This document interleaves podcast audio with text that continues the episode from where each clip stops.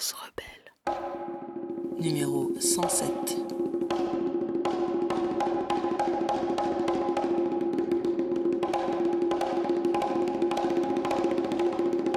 Case rebelle. Case rebelle. Je suis Stéphane Martelly et puis vous écoutez Casse Rebelle. Bienvenue sur Case Rebelle. Au détour du continent, à Paris, en défunt, nous avons rencontré Stéphane Martelly, auteure haïtienne, peintre, chercheuse, résidant à Montréal depuis une vingtaine d'années. Stéphane Martelly se tient au carrefour, enraciné de la manière la plus exaltante qui soit, dans la richesse littéraire haïtienne et dessinant des horizons enthousiasmants, aussi bien au sein de sa fascinante œuvre littéraire qu'avec les martiales, à la fois collectifs et collections, qu'elle a créées et publiées au sein de la maison d'édition Remue Ménage. Là, elle accueille et nourrit des écritures nouvelles particulièrement audacieuses. Écouter Stéphane parler donne envie de lire, écrire, comprendre, rire, interroger et révolutionner le monde. En décembre, nous avons donc eu le grand plaisir de partager deux moments avec elle. Un premier entretien réalisé dans l'ambiance feutrée mais industrieuse du lobby d'un hôtel parisien, qui s'est ensuite prolongé dans une rencontre publique à la librairie Calypso, le temple des littératures caribéennes à Paris. Deux moments précieux dont on espère que ce nouvel épisode de notre podcast arrivera à refléter la lumière. Bonne écoute.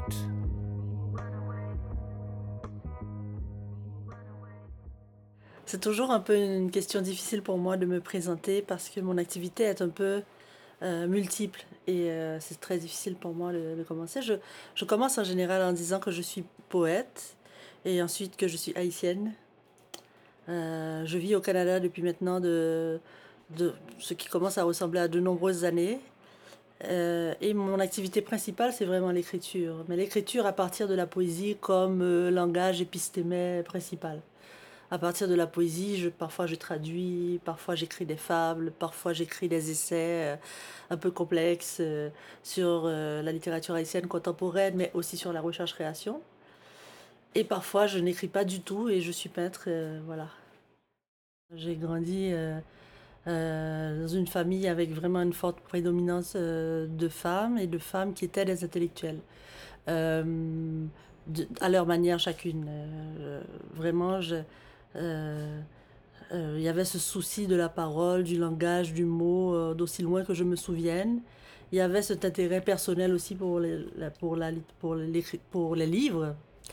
Euh, vraiment, euh, j'étais une lectrice euh, euh, vraiment très vorace. Euh, maintenant, je lis beaucoup aussi, mais c'est souvent dirigé vers des projets précis, alors qu'à l'époque, je lisais vraiment énormément. Et aussi, euh, la sœur de ma grand-mère était une écrivaine. Et donc, euh, passionnée de la littérature, euh, elle était comme un peu fébrile même de m'introduire à son univers. Alors, euh, le plus tôt possible, elle a commencé à me parler des écrivains qu'elle aimait. Et ça, ça, ça n'a fait qu'aggraver mon cas rapport au langage.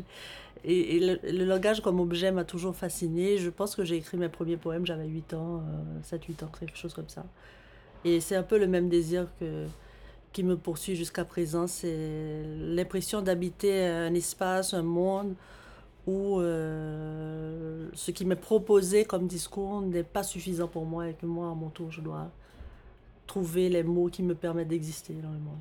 Le texte écrit, c'était beaucoup en français parce que euh, l'époque où je grandissais, euh, les textes écrits en créole, oui, existaient, mais n'étaient pas autant disponibles qu'ils le sont maintenant. Mais bon, du point de vue de l'oralité, bien sûr, comme toute bonne euh, petite caribéenne, j'ai grandi entourée de contes, de paroles, de proverbes et de, toutes sortes d'expressions euh, qui ont fait partie aussi de mon univers mental. Oui, le moment où on s'assoyait pour raconter, euh, pour dire, c'était des moments très précieux aussi. Et ça, on s'en rend compte rétrospectivement parce que finalement, comme je suis née dans, dans les années 70 euh, et que j'ai grandi plutôt dans les années 70-80, c'était vraiment en plein milieu de la dictature. Donc la parole qui était dite dans ces lieux de parole-là, c'était aussi une parole un peu détournée. Ce qui est un peu euh, euh, déroutant parfois pour un enfant parce que la chose est dite toujours un peu à côté, elle, est dite, elle avance un peu toujours masquée par d'autres paroles. Mais ça, c'est la parole aussi euh, caribéenne qui est comme ça, de toutes les manières. Et donc, euh, voilà, c'est peut-être, c'est une question qui me fait penser, je n'avais pas réfléchi à ça avant, mais qui me fait penser que peut-être vient de là mon, mon impression que derrière les mots, il y a toujours autre chose. Il y a toujours d'autres mots à découvrir, à interpréter, à décoder, euh, oui, probablement, en fait. Je pense qu'en tant qu'haïtienne, j'écris vraiment de manière très profonde avec l'archive littéraire haïtienne en premier lieu. Et donc, quand je parle de l'archive littéraire haïtienne, je parle bien sûr de l'archive écrite, mais aussi euh, de ce que le critique Massine Laroche appelait l'oraliture. C'est vraiment dans ces écoles-là que je me situe, en tradition de la pensée euh, haïtienne euh, et de, des langues haïtiennes que je me situe le plus profondément. Et comme je suis bien implantée, après je peux voyager. Extrait de Départ de Stéphane Martelly, paru dans l'anthologie Terre de femmes, 150 ans de poésie féminine en Haïti. Je cherche les chemins d'une ville transitoire où mourir sera possible. Voilà la nuit. Je me tenais tout contre toi aux marges de la ville en attendant que quelqu'un donne visibilité à nos désirs. Mais les regards sont lointains et ils n'ont pas de faille. Ils nous diluent sans hésitation. Ils nous demandent nos papiers. Voilà la nuit. Notre souffle pourtant nous est mutuellement respirable. Nos corps ont matière à discussion, à larmes, à remembrance juste le moment de cette mort, et nous pourrons y aller. Je cherche les chemins d'une île transitoire, d'où partir sera possible. Je ne sais pas quand j'aurai mis ma respiration en demeure. Je n'ai connu que des femmes à qui je n'ose plus avouer mon amour, de peur qu'elles ne me reprennent dans leur vie et que je me perde une fois de plus. Elles se meurent ou s'absentent sans moi. Je ne veux pas saisir tout ce qu'elles déposent dans ma vie, et je leur dis à bientôt, en souhaitant que le temps réponde à ma place aux questions qu'elles me poseront, ou à leurs mains tremblantes qui veulent retenir la mienne. J'enfouis tout et je pars en nouant tous mes liens derrière ma tête. Alors, merci beaucoup d'être là ce soir pour notre rencontre avec Stéphane Martelly, qui est de passage exceptionnellement ici. Merci d'être venu chez Calypso. Et donc la rencontre sera animée par Michaela Danger. Et après, on pourra prendre notre pour parler. Tous les livres sont disponibles à la vente, donc voilà. Et moi, je vais profiter de. Mais avant qu'on commence, je veux moi aussi remercier de- pour cet accueil vraiment très chaleureux Ah et généreux euh, que je reçois depuis, euh, depuis Montréal étant Ah euh, depuis plusieurs semaines. Donc voilà, merci beaucoup. La librairie est magnifique. Merci beaucoup.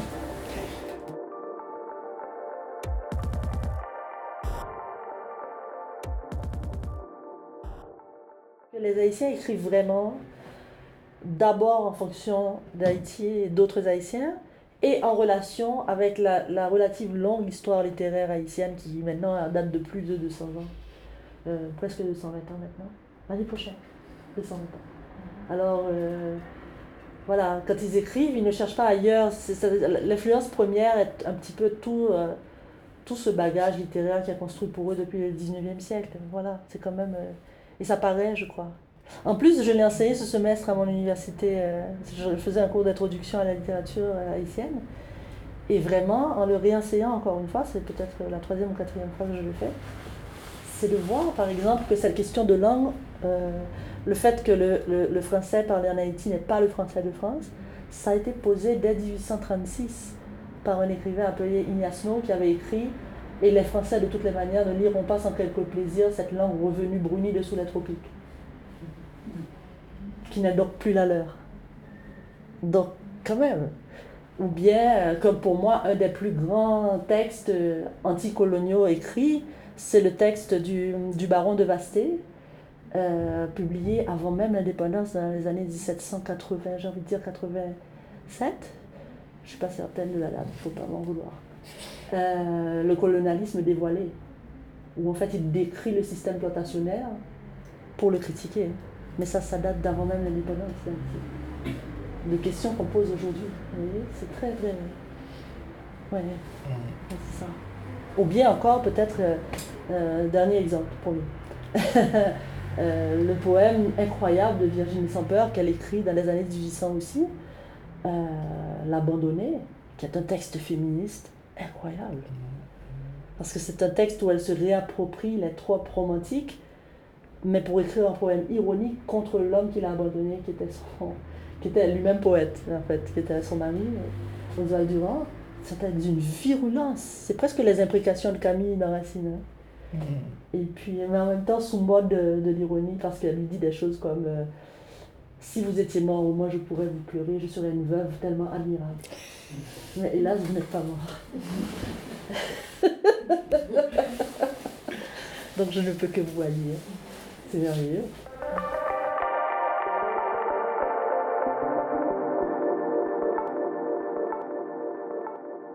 Les familles haïtiennes, j'imagine caribéennes, un peu c'est la même chose.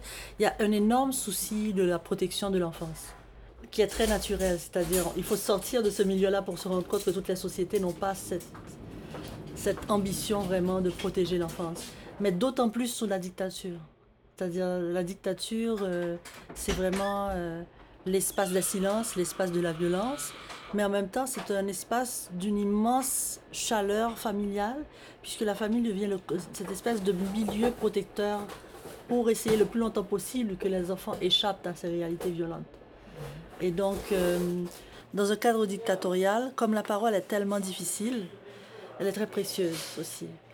Et euh, même si, en tant qu'enfant, on n'a pas nécessairement accès au pourquoi, euh, on n'a pas accès au pourquoi, on ne sait pas trop pourquoi c'est si précieux, mais quand on se retrouve finalement dans des cercles très privés où la parole existe, même quand elle reste un peu dans, le masque et puis euh, dans le double sens et puis dans le sous-entendu, on a très vite l'impression qu'il s'agit de là, qu'il s'agit là de quelque chose de très particulier, de très précieux. Euh, Anthony Phelps écrivait dans euh, Mon pays que voici, qui vient d'être réédité, euh, Voici venu le temps de se parler par signes. Mais tous les signes sont importants. hein. Tous les signes sont importants et donc, voilà, on a l'impression d'être dans des moments très privilégiés, dans ces moments de parole, d'échange sur l'écriture, d'échange euh, sur la littérature et même de conversation familiale ou d'audience. On a l'impression d'être dans des moments très, très, très, très privilégiés. Je pense que voilà, c'est un peu de là que me vient, euh, que me vient cette passion finalement. C'est toujours la question cruelle, hein Euh, Mon Dieu. Mais c'était beaucoup des poètes français euh, très jeunes. hein. Il y avait encore ce principe de la récitation poétique euh, à l'école. Donc, une passion qui a été une passion très persistante pendant longtemps, c'était Victor Hugo en poésie mais aussi très vite des poètes romantiques de la période romantique de la littérature haïtienne, comme Ignasno, comme Oswald Durand, et puis après la, la découverte euh, vraiment éblouissante de Virginie Sampeur. Euh, euh, oui, oui, très vite ces gens-là. Et aussi une grande passion pour les, les- tout, tout, ce qui, tout ce qui était conte et puis qui était lié au merveilleux. Je lisais beaucoup, enfant, des compilations de contes de différents pays, de différentes régions du monde.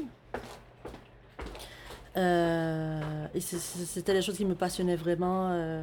Lecture exerçait un tel poids dans ma vie que quand je lisais, très souvent, on pouvait me parler vraiment à côté de moi et puis je n'entendais absolument rien parce que j'étais vraiment complètement ailleurs. Et puis après, au secondaire, un peu plus tard, c'est vraiment l'éblouissement des grands romanciers comme Jacques Roumain, Jacques-Stéphane Alexis, et encore un peu plus tard, Marie Vieux-Chauvet qui est restée euh, une passion. Mais chaque fois, c'est l'émerveillement vraiment. Quand je découvre une écriture qui arrive encore à m'étonner.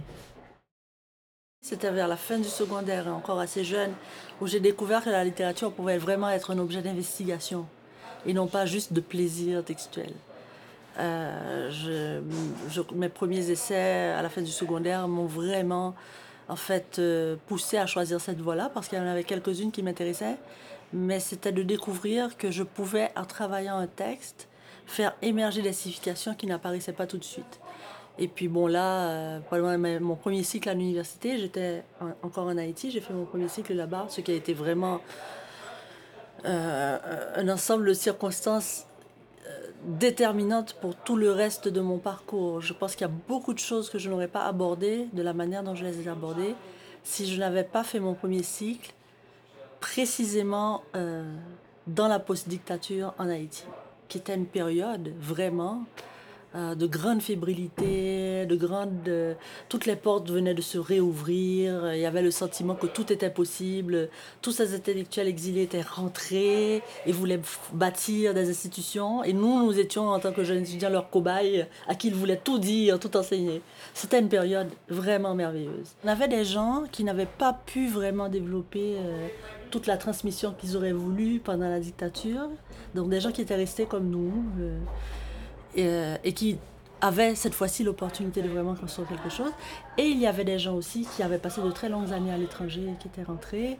Euh, donc dans mes professeurs, j'avais Laennec Urbon euh, qui faisait deux, trois cours, Charles Tardieu qui est un des plus grands spécialistes du système d'éducation haïtien. j'avais comme recteur Paul Saint-Hilaire qui était un des fondateurs de cette université. Euh, voilà, vraiment euh, de très grandes personnes. euh, voilà, je ne peux pas toutes les citer, mais vraiment des, des personnes en fait qui avaient par ailleurs des parcours de chercheurs et de chercheuses considérables. Et je crois que ça m'a vraiment euh, consolidé dans mes choix. Et à partir de là, c'est vraiment. euh, j'ai- écrit en fait mon premier long essai à la fin du premier cycle parce que, voilà, dans leur fébrilité, dans leur passion, ils avaient créé des programmes universitaires monstrueux de 4 ans avec mémoire. pour juste un premier cycle. Donc j'ai écrit mon premier mémoire à la fin de mon premier cycle. C'était sur Jacques-Stéphane Alexis. Et puis après, euh, je suis rentrée dans des écritures euh, beaucoup plus euh, austères, comme la, poésie de Magloire Saint-Aude, sur laquelle j'ai travaillé pendant tout mon second cycle. Mais j'ai fait mes cycles supérieurs en dehors d'Haïti, mais avec l'impression d'avoir déjà reçu tout ce dont j'avais besoin. Et donc les universités à l'étranger n'étaient que des espaces où je pouvais continuer à développer ce que je possédais déjà. En fait, je n'avais pas l'attente qu'elle me donne quelque chose que je n'avais pas déjà reçu. J'avais l'attente qu'elle me permette de développer des choses qui étaient encore un petit peu en germe. Et donc, j'ai fait toutes mes études de, cycle supérieur en écrivant déjà des livres. Euh, ma maîtrise était déjà un livre, et puis ma thèse de doctorat était en fait aussi un livre que j'écrivais et qui pouvait par accident être reçu par l'université. Vous voyez, c'est c'est un peu dans cet ordre-là. Ce qui m'a donné une énorme liberté vis-à-vis de ces institutions. Parce qu'en fait, je ne leur demandais jamais vraiment les formes de reconnaissance euh, voilà, qu'elles estiment pouvoir attribuer. J'étais très jeune aussi hein, quand j'ai entrepris tout cela et donc il y avait une, il y a une forme de, de, de je sais pas de toute puissance de la jeunesse et puis de naïveté et puis en même temps d'audace aussi qui me vient vraiment je, je dois faire remonter ceci quand même euh, aux femmes qui m'ont entourée quand j'ai grandi. Euh, je, je me suis rendu compte au fil du temps à quel point en fait c'était euh, j'ai grandi dans un milieu vraiment de féministes haïtiennes euh, qui avaient ce sentiment voilà très fort à la fois d'être dans la transmission mais aussi d'être très confortablement installé dans des positions de leadership de manière très naturelle et très très puissante. Et donc ça ça m'a donné ça m'a autorisé à beaucoup de choses et, par rapport à ce milieu-là aussi, c'est un milieu dont j'ai dû m'ex- m'extraire. Que Femme puissante veut dire aussi. euh, voilà, euh, beaucoup, ça prend beaucoup de place. Euh, je me rappellerai, je, me rappelle une lettre que j'avais faite à ma grand-mère, notamment, qui était vraiment la matriarche de la famille, où je lui écrivais que finalement, entre elle et moi, c'était rock contre rock. Et donc, si j'ai réussi à m'émanciper finalement de cela, qui pouvait vraiment m'interdire de faire quelque chose? Et puis, vraiment, euh, euh, je pense que c'était porté aussi avec tant de, tant de naturel parce que c'était vraiment euh, des gestes qui, pour moi, étaient fondés dans la passion de ce que je recherchais. Et donc, les, désirs, contraintes ou, ou- ambitions de l'institution par rapport à cela ont toujours été finalement très secondaires pour moi. Très secondaires pour moi, oui. J'ai eu la chance peut-être de trouver un langage qui permettait tout de même d'être reçu par ces institutions-là.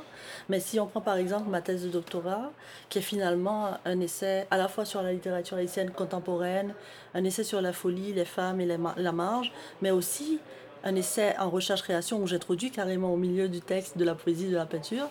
Je l'ai déposé dans une université où il n'y avait même pas prévu dans les cursus qu'un mémoire de recherche-création soit possible, qu'une thèse de recherche-création soit possible. Ce n'était pas dans le cursus. Maintenant, ça l'est. Mais moi, j'ai déposé un objet un peu hybride comme cela, avec la conviction que j'a- j'avais suffisamment fait du point de vue de l'argumentation pour qu'il soit reçu, tout en sachant très bien que cette forme-là n'a- n'avait pas existé avant dans mon institution. Oui, c'est beaucoup d'audace, rétrospectivement. Qu'est-ce que je peux dire? Mais je l'ai fait avec vraiment une sorte de confiance euh, euh, qui n'est pas, je crois pas, une forme de narcissisme ou d'égotisme, mais vraiment être prête à aller jusqu'où ma pensée pouvait aller. Et avoir cela vraiment comme première intention. Je ne suis pas arrivée au Québec avec le sentiment qu'il fallait m'enseigner la littérature haïtienne. Ça, c'est vraiment important, je dois insister là-dessus.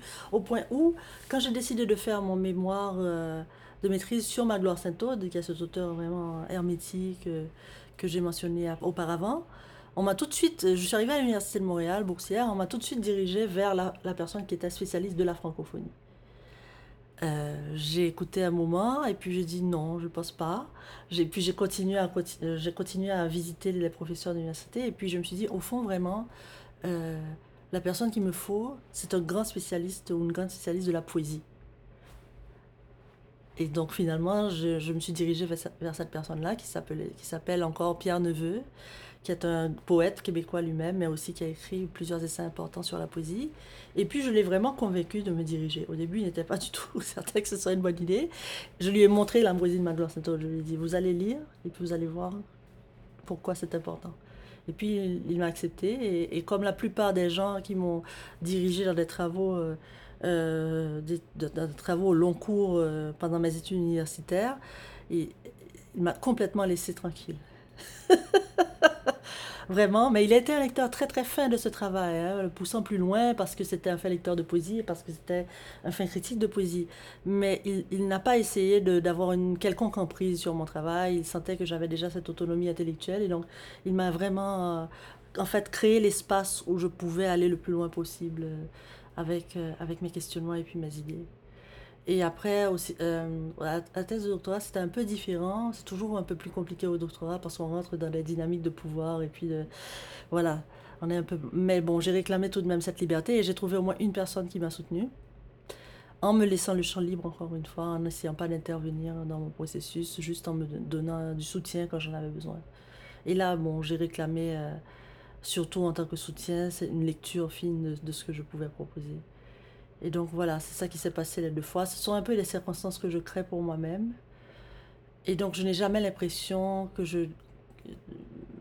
À travers toute cette histoire-là, c'est ça, je n'ai jamais l'impression que je dois m'insérer dans des politiques de lecture euh, déjà établies avant que j'arrive avec mes propres, avant que j'arrive avec mes propres questionnements. Oui. Rétrospectivement, et puis le formulant, je me rends compte à quel point c'était très audacieux de ma part. Mais à l'époque, ça me semblait normal de me comporter ainsi. La maîtrise, je l'ai faite avec toujours l'intention de revenir en Haïti. Donc, à cette époque-là, je ne me considérais pas vraiment comme, euh, euh, je ne sais pas si vous dire expatrié, exilé, ou en tout cas, je n'étais pas du tout établie au Québec, puisque j'étais là juste un temps avant de rentrer en Haïti, travailler, éventuellement enseigner euh, aux études universitaires, au niveau universitaire en Haïti, faire d'autres choses, certainement aussi. Et puis, après la maîtrise, j'y suis retournée. J'ai travaillé trois ans comme éditrice, euh, comme euh, chargée de cours, euh, chargée d'enseignement à l'université Quisqueya, qui était mon alma mater. voilà, j'ai fait différentes choses. J'étais impliquée dans le domaine de l'éducation un peu dans la, presque la fatalité de, de, ma famille, alors que j'avais voulu un peu m'éloigner de cela, mais finalement j'étais j'ai travaillé pour un éditeur scolaire et puis j'écrivais. À l'époque, je dirigeais aussi euh, des équipes pour écrire des manuels scolaires s'adressant aux élèves haïtiens. J'ai fait ça. C'est le dernier grand projet d'ailleurs que j'ai fait avant de quitter le pays euh, en 2002. C'est de diriger un manuel scolaire qui enseignait euh, euh, la, euh, la formation personnelle et sociale et civique de, de tout petits enfants. Et puis après, bon, la situation du pays se dégradant. Et aussi, comme j'avais de toutes les manières l'intention de poursuivre le doctorat, je suis repartie. J'ai qu'une année en Belgique. Et puis finalement, j'ai décidé de, retourner à Montréal parce que globalement, mon expérience avait été euh, meilleure. Et puis à partir de là, ça a été le grand projet de ce qui allait devenir ma thèse et ce qui allait devenir mon essai principal. Parce qu'après ma gloire sainte aude je m'étais à la fin vraiment. Après avoir fait tout ça, euh, sur l'opacité de sa poésie, je m'étais rendu compte que ce qui m'intéressait vraiment, euh, c'était les marginalités en littérature. Et donc je voulais continuer sur cette voie, mais aller plus loin. Et donc ce qui était plus loin, c'était la folie. Et euh, voilà, je me suis plongée dans, dans ce travail-là, ce qui est un travail long d'analyse, de réflexion sur le contemporain à travers la littérature, mais euh, une réflexion très approfondie sur les filiations, ce que j'appelle on essaie les filiations larvées, entre des gens qu'on ne pense pas nécessairement à relier entre eux, mais qui pour moi étaient très connectés, en utilisant l'œuvre de Marie Vieux-Chauvet comme matériau principal d'investigation et même comme une œuvre théorique, d'un certain point de vue. Euh, mais une fois que j'ai commencé cette démarche-là, euh, ça a pris du temps parce que je m'étais dit que je, je, ne pouvais pas parler de la folie de la manière attendue, vraiment, euh, peut-être par l'institution, qu'il fallait que je trouve une écriture. C'est peut-être ça qui vous donne l'impression de poésie, parce que c'est vraiment une écriture que j'ai travaillée pour qu'elle soit sans arrêt en écho avec ces questions-là. Non seulement dans ce qu'elle disait, mais dans ce qu'elle faisait de manière performative. Ça m'a pris du temps à trouver ça. Et puis ça a été une démarche vraiment que j'ai menée conjointement entre ma peinture, ma poésie et la réflexion critique, que je ne voulais plus séparer, mais que je voulais réunir dans un seul et même objet. Donc, ce n'est pas tant... Ben, oui, l'investigation a pris du temps, mais l'ambition de trouver cette écriture et finalement de la trouver, ça m'a pris quand même beaucoup de temps. Qui donc cette écriture que j'écrirais tout droit, d'une traite élaborée à l'encontre de cette blessure contre ce qu'elle veut de me réduire dans cet espace d'amenuisement, de me réduire par excès, de me réduire au silence.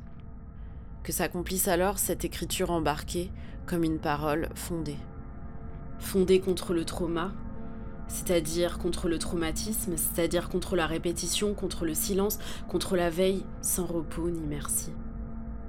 Ce sera en fragments, puisque ma pensée est accidentée, interrompu, invraisemblable, puisque je perds le fil. Et que seul me restent des traces et filochements qui, tout soudain, la délient. Des traces qui ne vont pas ensemble, qui en fait ne vont nulle part. Mais qu'elles puissent vivre de cet espacement. Qu'elles ne survivent que par la grâce de cette irruption. Qui de nous a cassé la lampe? Qui a décidé au juste de cette norme qui nous rend fous? Everyone fails. Qui a décidé de cette norme qui nous fait échouer? De cette folie que je ne connais pas et qui m'obsède, qui me sauve par cet échec et que miraculeusement, même si c'est d'une manière trouée, je fais parler, je fais jouer. Or, le propre de la dictature, c'est la saturation des signes. Tout ce qui est perçu est potentiellement un signe chargé de sens, pullulant par la pression de la menace et de la terreur que l'interprétation cherche désespérément à précéder. Tous les signes veulent dire une chose, et son contraire. Tout est bavard, mais tout est indéchiffrable, parce que saturé d'interprétation, et aussi parce que personne ne maîtrise le sens, excepté le dictateur qui peut d'un seul acte, d'une seule parole, décider de ce qui est, de ce qui n'est pas, et de ce que cela veut dire.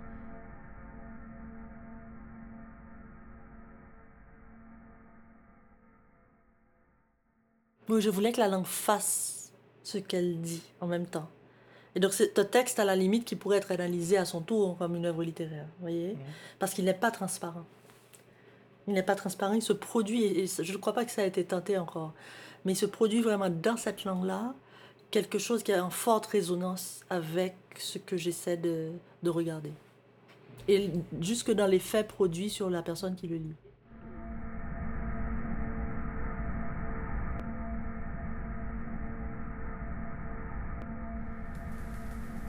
À propos de peinture.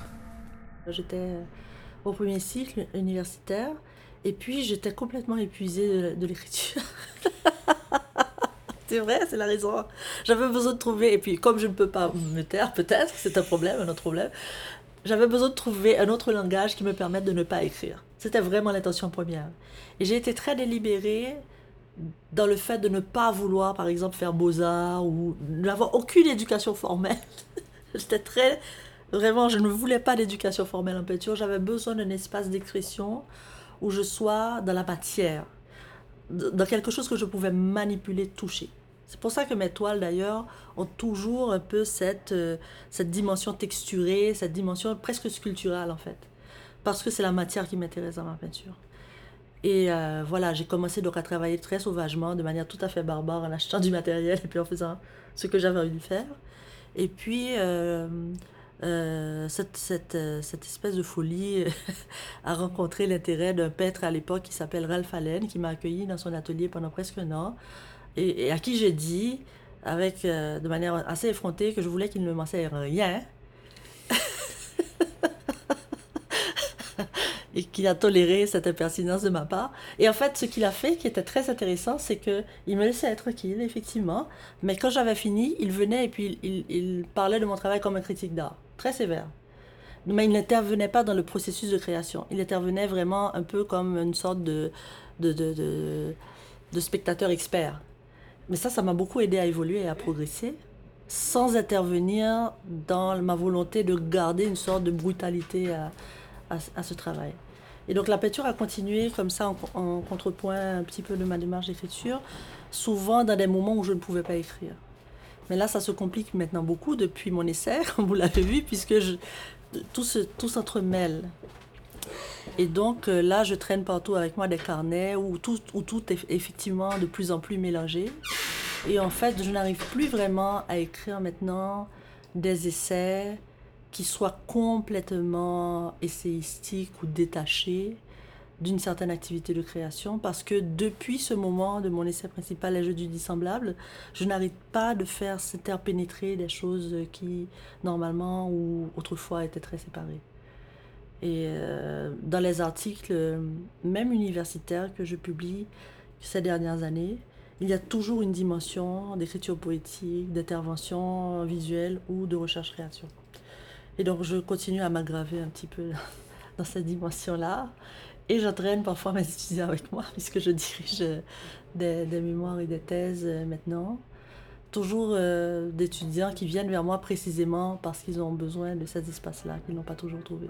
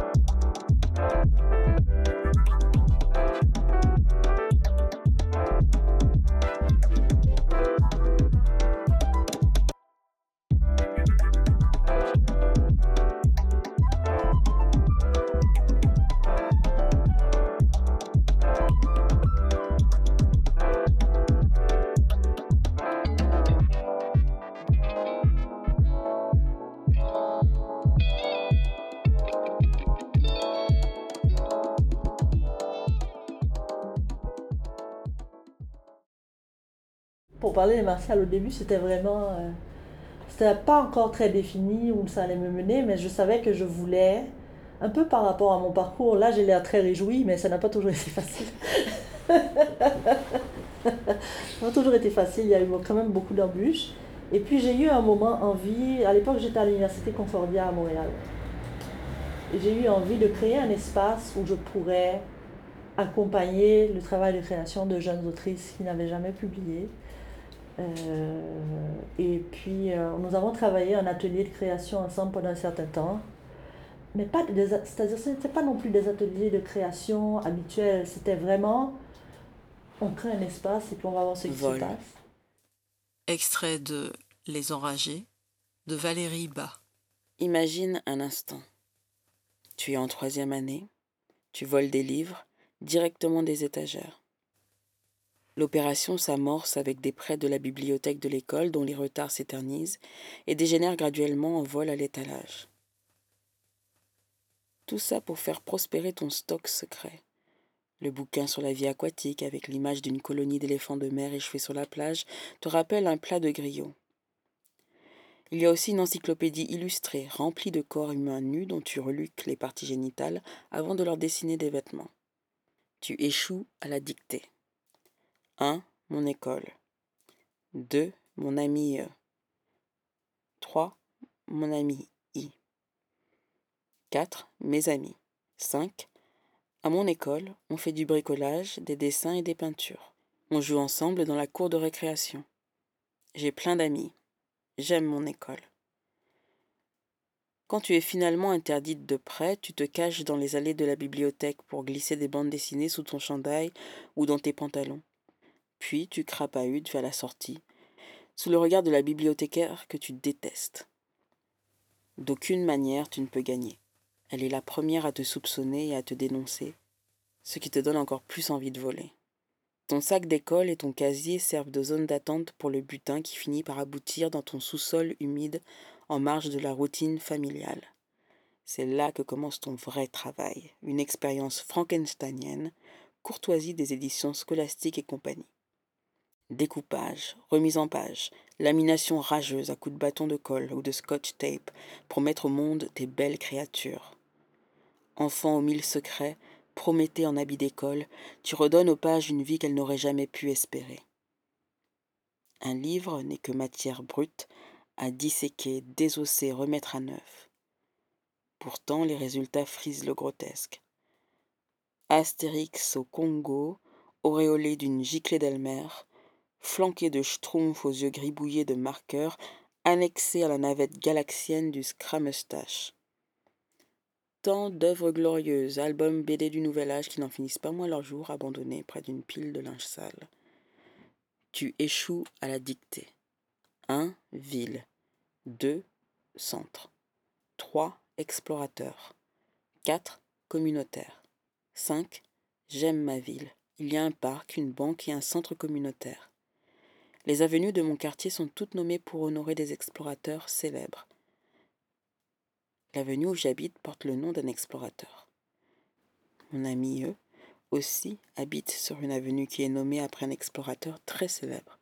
Dans les couloirs de l'école, tu tentes de garder un profil bas en cultivant un air de qui, moi Weirdo renfermé. L'enfant qui chasse seul les pigeons pendant la récré. Avant longtemps, la bibliothécaire approche ta prof au sujet des amendes croissantes et de ses soupçons infinis.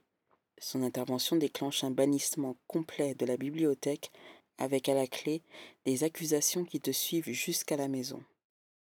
J'avais entrepris de faire ce que je crois être capable de faire, mais de, le faire avec des jeunes femmes noires qui écrivent. C'est-à-dire vraiment de faire de l'accompagnement à la création. Avant toute chose, avant que ce soit un projet éditorial, en fait, Les Martiales, c'est un projet d'accompagnement à la création.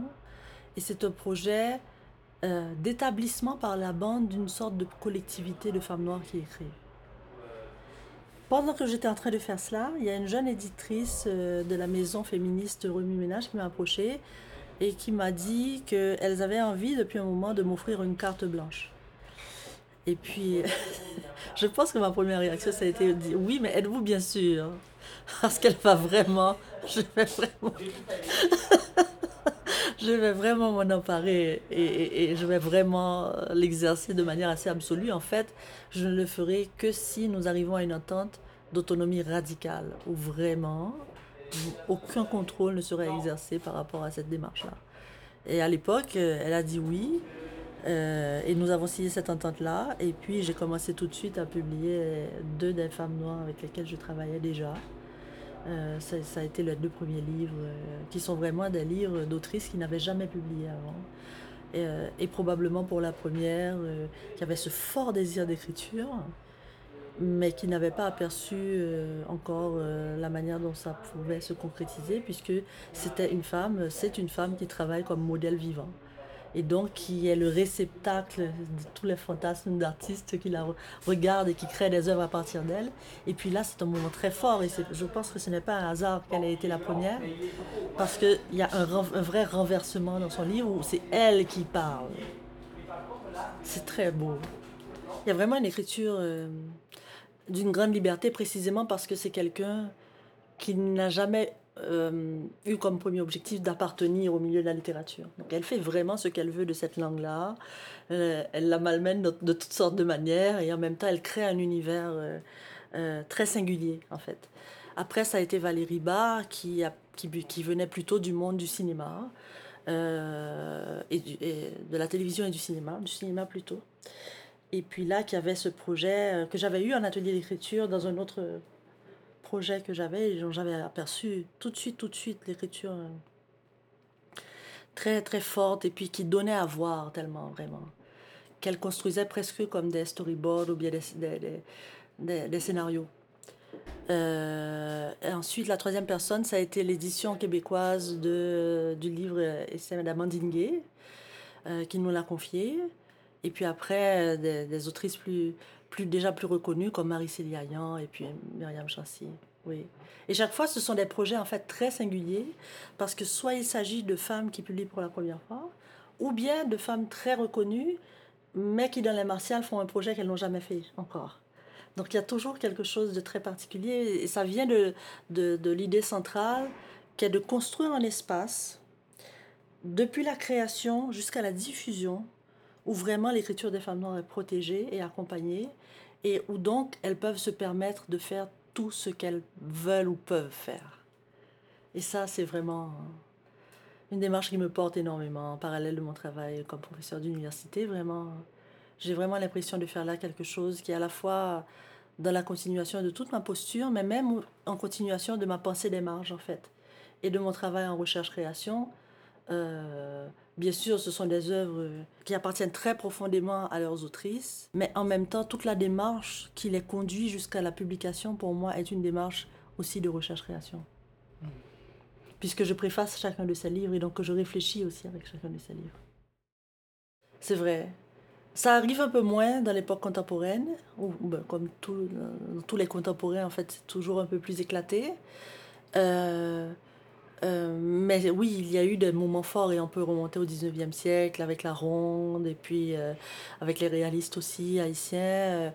Euh, oui, ce sont des démarches collectives, mais peut-être s'il fallait choisir parmi toutes ces choses-là, je rapprocherais vraiment un peu plus de ces collectifs et de ces collectivités de femmes qui ont vraiment marqué qui ont vraiment marqué mon enfance. Je pense que j'aime me retrouver entourée de femmes noires. C'est un contexte où je me sens très chez moi. J'ai l'impression de, de, vivre et de reconnaître des choses euh, qui sont très anciennes en moi et, et, avec lesquelles je sens que je peux composer dans les deux sens du terme. Ça, c'est aussi le, le des bénéfices de cette autonomie radicale, puisque nous continuons, euh, les autrices et moi, d'intervenir jusque dans le choix des couvertures qui n'est pas laissé à l'éditeur. En fait, ce sont des couvertures, euh, si je prends par exemple celle de Pascal Bernardin, c'est un de ses portraits tout simplement, puisque en tant que modèle, il y a des centaines et des centaines, peut-être même des milliers de portraits d'elle qui existent dans le monde. Elle en a choisi un. Et c'est très intéressant ce qui s'est passé après, parce que en fait, l'artiste, au début, qui était d'accord, à la fin, elle n'était pas très contente parce que parce qu'elle avait choisi une version du portrait qui n'était pas la version qu'elle jugeait finie. Mais c'est super intéressant, vous voyez Elle a choisi en fait la version qui lui correspondait le plus et donc finalement elle devient un peu l'autorité sur son propre portrait. Donc vous voyez, il y a toujours une dimension euh, qui n'est pas forcément articulée, euh, qui n'est pas connue, là j'en dévoile une, mais il y a toujours une dimension vraiment où la démarche de création de l'autrice continue jusque dans la couverture. La couverture d'Amandine Gay, nous l'avons évidemment recréée. Ce n'est pas celle de l'édition française, mais c'est une couverture qui a été vraiment montée entre des photographies qu'elle nous a envoyées, des images qu'elle voulait ou qu'elle avait évoquées dans son texte, et le travail de la graphiste qui était à l'époque une graphiste noire. Et donc toute cette dimension entremêlée qu'on voit sur la couverture québécoise sont dans le prolongement très fin en fait de la démarche de création euh, de l'autrice que nous avons publiée. C'est comme ça pour chacun des livres. Extrait de Chronique frigide de modèles vivants de Pascal Bernardin. Je suis écrivaine. J'écris partout, sur des bouts de papier ou du papier de toilette, sur mes murs, ma table. J'achète des petits carnets chez le libraire à la station d'essence. Je note. J'oublie tout partout. J'ai l'impression de vivre ailleurs. Ici, c'est le passé, le maintenant en fuite déjà. Demain fait partie de l'histoire. L'ailleurs, presque le futur simple. Je perds mes carnets à gauche, à droite, au café, chez Sam, Henri et Juju, à la clinique médicale, si bien que Sergei Malovitch, dompteur de lion à la retraite et maintenant mon comptable, a trouvé un de mes carnets de notes égarés. La seule personne à qui je parle de mes affaires financières.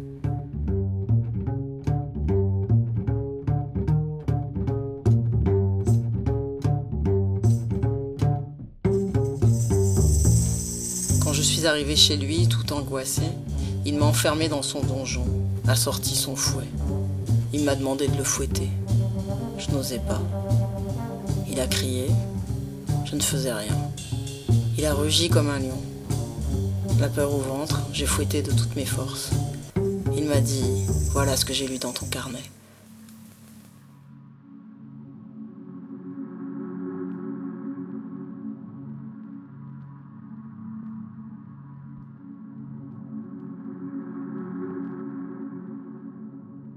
Ça fait des années en fait que quand je n'écris pas de la poésie, je traduis de la poésie pour mon propre bénéfice ou mon propre plaisir. Ce ne sont pas des traductions publiées.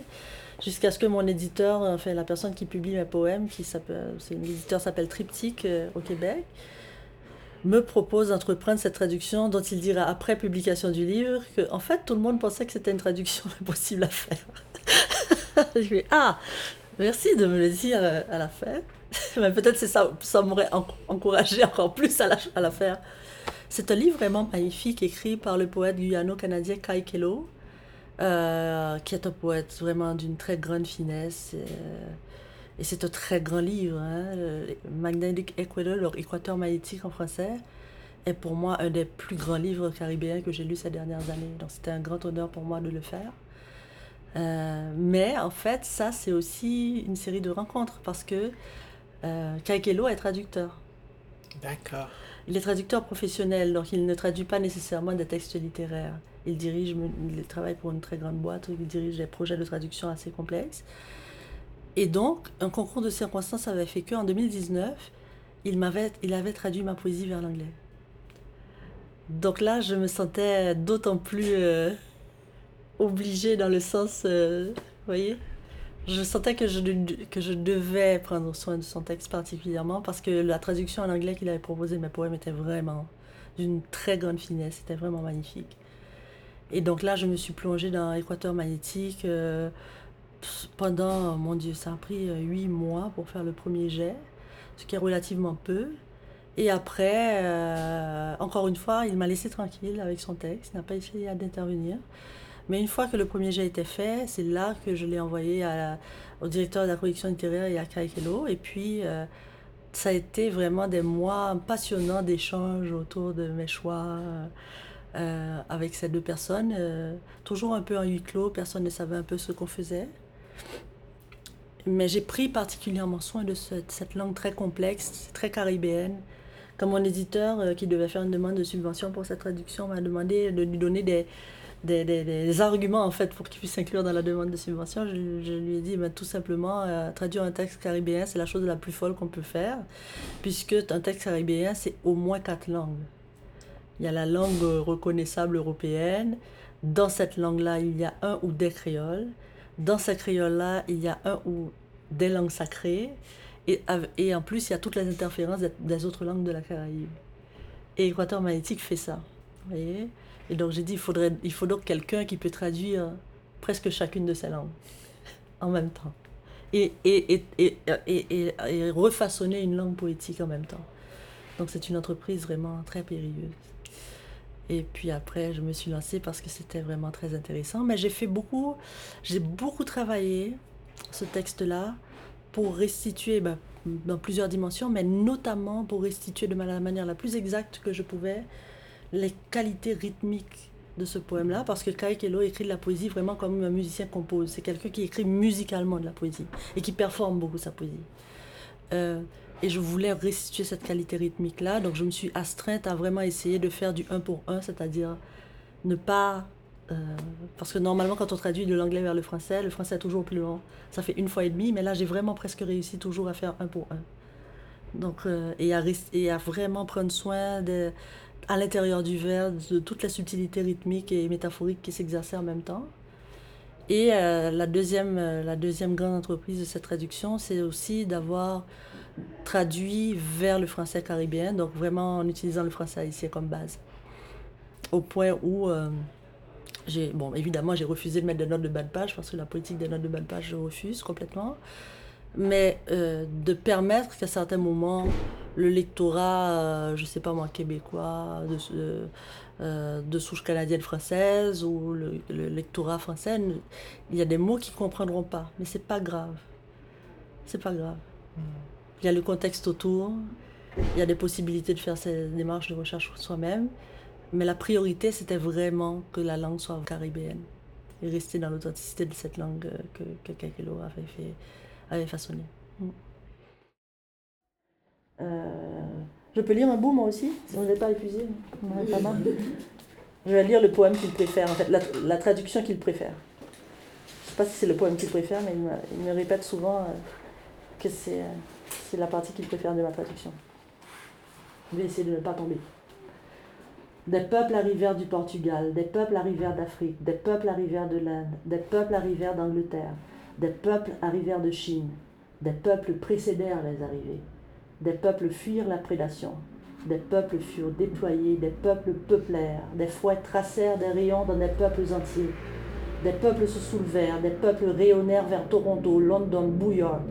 Des peuples pillèrent des peuples, des peuples écrivirent le passé, des peuples balayèrent l'espace depuis les avions, des peuples parlèrent par-dessus des peuples, des peuples arrantèrent des lieux, des peuples plantèrent des peuples dans des peuples, des peuples saccagèrent des plantations, des peuples prièrent, des peuples firent frire deux fois.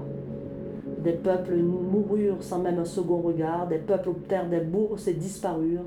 Des peuples vécurent sur d'autres peuples. Des peuples représentèrent d'autres peuples. Des peuples connurent la fuite des cerveaux.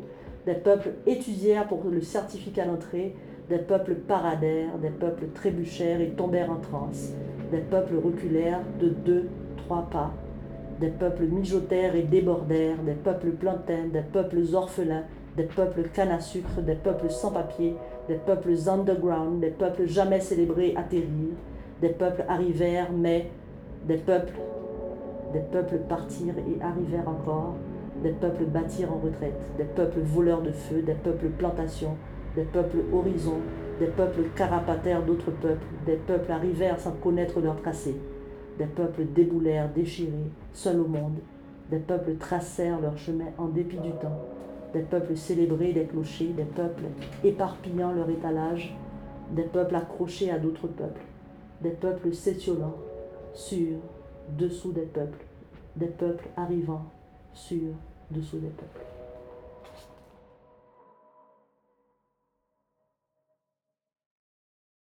Ça, ça a commencé un peu par hasard, il y a presque 20 ans maintenant.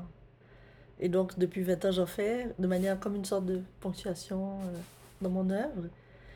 Euh, ce sont des œuvres pour moi très importantes, de plus en plus importantes. mon dernier livre, euh, d'ailleurs, est une fable. Je, je, les ai appelées des fables il y a longtemps, pas parce que ce sont des textes au bout desquels il y a une morale, mais vraiment parce que ce sont des textes qui poétisent et qui réfléchissent en même temps. C'est vraiment dans ce sens-là que je dis fable. Et euh, ma dernière, euh, en fait mes deux dernières, Le fil d'or et d'argent et puis Comme trait, pour moi, euh, ce livre-là figure dans mes œuvres les plus importantes et les plus complexes en fait que j'ai jamais faites. Du point de vue de l'écriture poétique, du point de vue de ce qui est mobilisé dans ce texte-là, et surtout de ce que, texte, de ce, que ce texte-là fait. C'est un texte très difficile et très long à écrire en fait. Ça m'a pris six ans hein, pour faire ces deux livres-là, quand même. Extrait de comme un trait, texte accompagné des dessins de Claudia Brutus. Il fallait que ce soit comme un trait, comme elle est arrivée, et qu'elle m'a dit tout de suite que ce n'était pas agréable ce que je faisais. Comme j'écrivais déjà, elle m'a dit que ce n'étaient pas les bonnes formes, celles que je connaissais. Elle a dit que c'était mon attitude, mon exaltation, qui n'étaient pas les bonnes à mes parents. Mes parents se sont fâchés et puis elle a dit qu'on ne l'avait pas laissé dire, laisser faire, tout ce qu'elle savait. Alors ils l'ont tous laissé faire, pour mon bien. Le dernier jour, j'étais désespérée, car elle m'avait coupé de mes rêves, comme un trait, découpé en petits morceaux transférables, plus malléables.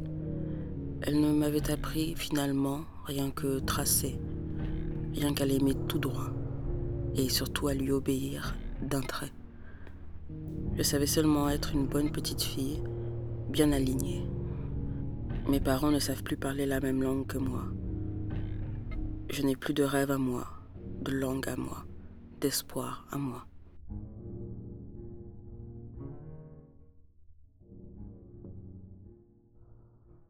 Toujours un peu périlleux mes affaires, finalement. Euh, c'est toute une histoire aussi pour ce livre-là, parce que en fait, en fait c'est un double livre, il y a comme trait, et puis il y a le revers de comme trait qui a le fil d'or et d'argent. Et ce sont deux livres qui portent l'un sur la violence scolaire. Vous avez peut-être deviné le sujet. tout apparaît dans les premières lignes, en fait. Sur la violence scolaire euh, d'enfants minoritaires dans les sociétés occidentales, où les institutions euh, d'enfants violentent vraiment très très jeunes. Euh, voilà, cette violence-là, donc des adultes sur les enfants. Et puis le, fil d'or et d'argent, c'est le contraire, c'est l'imagination de l'enfant sans violence. Voilà, ça fonctionne un peu comme ça, et puis les deux livres finissent sur, la même image. Dans un sens et puis dans l'autre. J'ai voulu réaliser le livre moi-même parce que ce n'est pas tellement un sujet dont on veut parler euh, dans les sociétés occidentales, me semble-t-il, cette violence un peu... Euh, un peu dissimulé, euh, enfin bien abrité dans les salles de classe, on dira. Euh, que subissent ces enfants. Probablement en partie parce que c'est une violence qui est exercée souvent par les femmes et que ça nous met dans une intersection assez particulière. Mais finalement, c'est un livre qui parle de colonialisme. Après, euh, quand je l'ai présenté à Montréal, parce que c'est devenu aussi, voilà, c'est un projet qui est devenu de plus en plus grand, parce qu'au début, j'ai écrit ces deux livres-là, et ensuite j'ai invité Claudia Botus, qui est l'artiste incroyable que, vous avez vu euh, il y a quelques pages qu'on vous a montré ici. Euh, je lui ai lancé une invitation comme ça très spontanément après avoir regardé son travail. Je savais qu'elle était d'origine haïtienne. Elle vit en France, donc on va se revoir quasiment un an plus tard, euh, jeudi, dans un événement ensemble. Ça va être chouette. Et puis, je pense que je lui ai envoyé un message disant J'ai un projet très difficile, voulez-vous travailler avec moi? Et puis elle a dit oui, après elle a regretté d'avoir dit oui quand elle a reçu textes. Et puis elle, elle, a dit, elle m'a dit après, elle a expliqué qu'elle les a presque appris par cœur. Et puis qu'elle les a mis de côté et puis qu'elle s'est mis à, à, peine. Ça a, beaucoup, ça vraiment quelque chose de profond en elle parce que c'est quelqu'un qui a grandi en Europe de l'Est. Euh, probablement parmi la, seule petite fille noire avec sa soeur jumelle Et donc elle a reconnu des choses de manière très vive et puis finalement elle a fait beaucoup trop d'œuvres par rapport à l'espace qu'il fallait. Euh, il, fallait, en fallait 24, elle en a fait 42. Et elle me les a toutes envoyées. Ça a été un don incroyable, exceptionnel. Et puis, quand elle me les a envoyées, j'ai soupiré parce que j'avais déjà un peu de la difficulté à, faire le livre. Et puis là, je me dis, bon, en plus, c'est une exposition. je me suis sentie responsable. Euh, finalement, c'est devenu un livre, une exposition et un espace d'intervention aussi parce que j'ai construit des ateliers de médiation pour qu'on puisse recevoir les enfants et puis leurs paroles. Et pour qu'ils puissent créer à leur tour pour nous répondre. Donc on a occupé une maison d'art contemporain à Montréal pendant presque un mois à faire ce travail-là. Les récits sont plus venus des adultes qui ont été très bouleversés de revoir leur propre enfance. Et puis Claudia Botus était, était venue à Montréal en résidence d'artiste. Elle a créé des œuvres sculpturales aussi qu'elle a installées dans l'espace. Elle a créé par exemple euh, euh, comme une espèce de, de tressé ruban accroché au plafond avec tous ces rubans colorés qui descendent. Et puis au milieu, elle a mis une petite statue taïno. Elle a créé des masques en laine. Et elle a, elle a reproduit en fait l'impression d'une photo de classe sur les murs où on voyait tous ces masques alignés. C'était assez terrible en fait. Parce que du coup, tout cet aspect anticolonial du texte est ressorti beaucoup dans l'exposition, de manière très forte, parce que à travers cette réflexion-là, on a rencontré évidemment l'histoire des pensionnats au Canada et l'histoire des autochtones. La photo de classe, c'était quasiment insoutenable hein, de, voir ces visages. On a trouvé aussi un bureau, un petit bureau en bois qu'on a placé dans l'espace et puis les adultes venaient et puis s'asseyaient. Et puis c'était terrible à voir parce que les adultes qui avaient ces vécus-là, ils s'asseyaient et puis on voyait leurs épaules.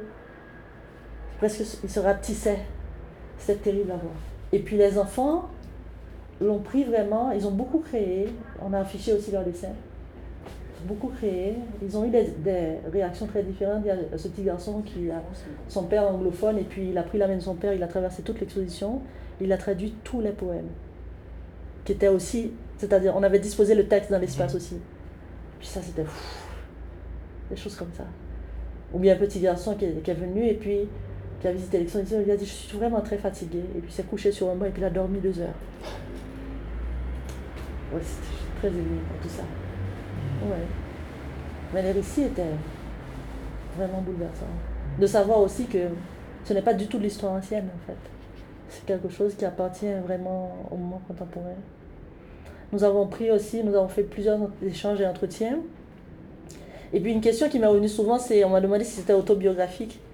Mais non, justement, j'ai échappé à tout cela. j'ai grandi en Haïti. Je n'étais pas dans une institution euh, qui voulait ma fin ou qui voulait m'enlever mon humanité. C'était possible. Il y a des tensions de langue et de classe en Haïti, mais il n'y a pas cette violence coloniale-là. Et donc, euh, voilà, je pense que si je peux en parler, euh, c'est parce que j'ai vu la différence. Une des raisons pour lesquelles euh, j'ai finalement fait le livre, moi, c'est aussi en partie que beaucoup d'éditeurs ne voulaient pas s'en approcher de ce projet. Mais à la fin, c'est mieux que je l'ai fait. Parce que, en plus, comme vous pouvez voir, le livre est cousu. Donc, je suis allée très loin aussi dans le travail d'artisanat et de fabrication du livre. Mais si, si ce choix a été fait, que le livre soit cousu, c'est que Claudia Brutus intègre la couture dans ses œuvres. Donc, par exemple, ici, elle a recopié de tout le texte de Comme un trait. Et puis, par-dessus, elle a créé ses images, mais aussi elle a cousu, elle a brodé. Donc, c'est une dimension de son esthétique vraiment très forte. Elle a fait plusieurs comme possibilités de cette œuvre en particulier. Dans l'une d'entre elles, elle rature les mots par la couture. C'est très violent, hein Quelque chose de terrible là-dedans. Ouais. Mais après, la couture apparaît ailleurs, comme par exemple ici. C'est autre chose déjà. Voilà. Donc c'était un, un rappel. Comme on ne pouvait pas coudre tout le livre, alors au moins on a cousu la, la reliure. Mais après, euh, c'est en fait la commissaire de l'exposition qui m'a fait remarquer que mes deux textes commençaient par Il fallait. Parce que le fil d'or et d'argent commence par Il fallait aussi. J'avais pas vu, j'ai pas fait exprès. Mais c'est un autre Il fallait. C'est un Il fallait qui dit euh, Il fallait que les troncs se dénouent quelquefois et alors le fil s'immisçait fermement entre l'aubier et les écailles de l'écorce pour réclamer le cœur tendre du bois. On pourrait encore écouter longtemps Stéphane Martelly nous parler de la littérature et de ses secousses au monde. Disons alors que ce n'est qu'un au revoir et merci infiniment Stéphane pour la force de ses mots et de ses pensées partagées.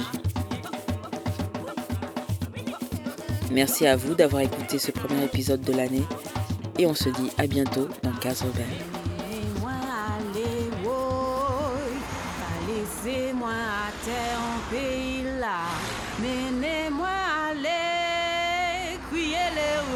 Les répondait, aïe, menez-moi.